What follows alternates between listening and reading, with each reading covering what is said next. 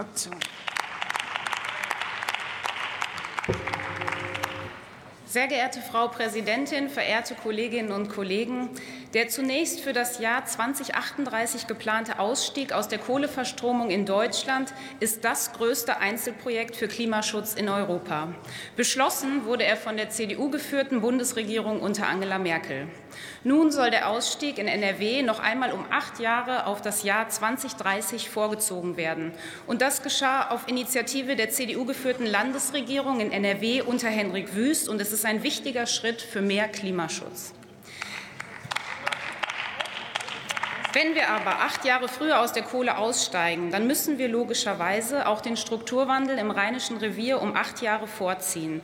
Es muss damit doppelt so schnell umgesetzt werden, denn der noch frühere Ausstieg halbiert den Zeitraum, der jetzt noch zur Verfügung steht.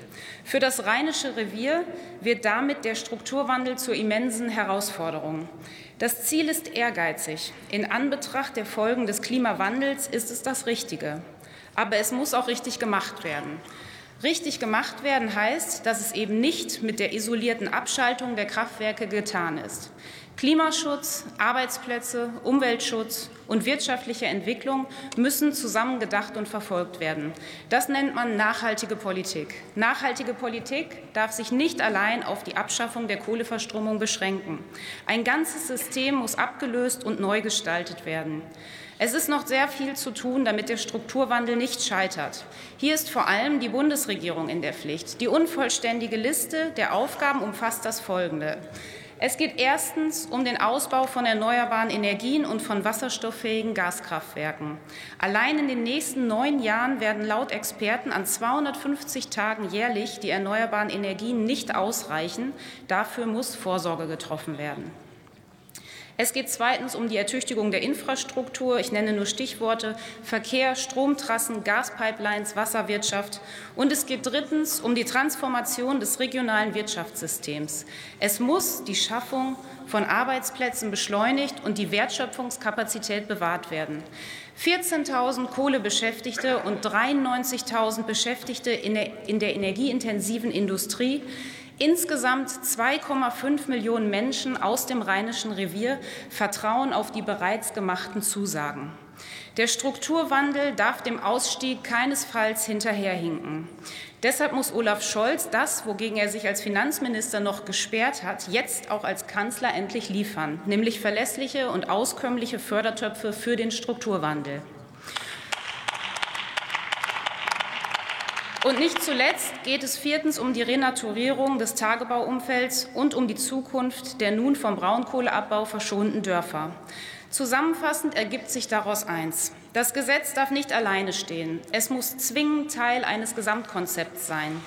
Der Strukturwandel muss beschleunigt werden. Die Hilfen für diese Herkulesaufgabe müssen eher und planbarer bereitgestellt werden. Ich sehe mit Sorge auf die Energiepolitik der Ampelregierung. Wie wollen Sie die beschleunigte Energiewende in den Griff bekommen? Wir hören zwar von Ihnen, die erneuerbaren Energien müssen weiter ausgebaut werden, doch derzeit fürchten zum Beispiel die Biogaserzeuger um ihre Existenz. Die von Ihnen geplante rückwirkende Erlösabschöpfung, die auf den Umsatz berechnet werden soll, zerstört das Vertrauen und die Lebensgrundlage derer, die auf diese Technologie gesetzt haben. Wer wie Sie seine energie- und finanzpolitischen Maßnahmen nicht im Zusammenhang denkt, macht keine gute Politik, macht keine nachhaltige Politik. Ich bin außerdem besorgt, weil Sie die Kernkraftwerke nur noch bis April im Streckbetrieb laufen lassen. Kernkraft und Biogas sorgen für gesicherte Leistungen, die wir derzeit noch als Backup dringend benötigen.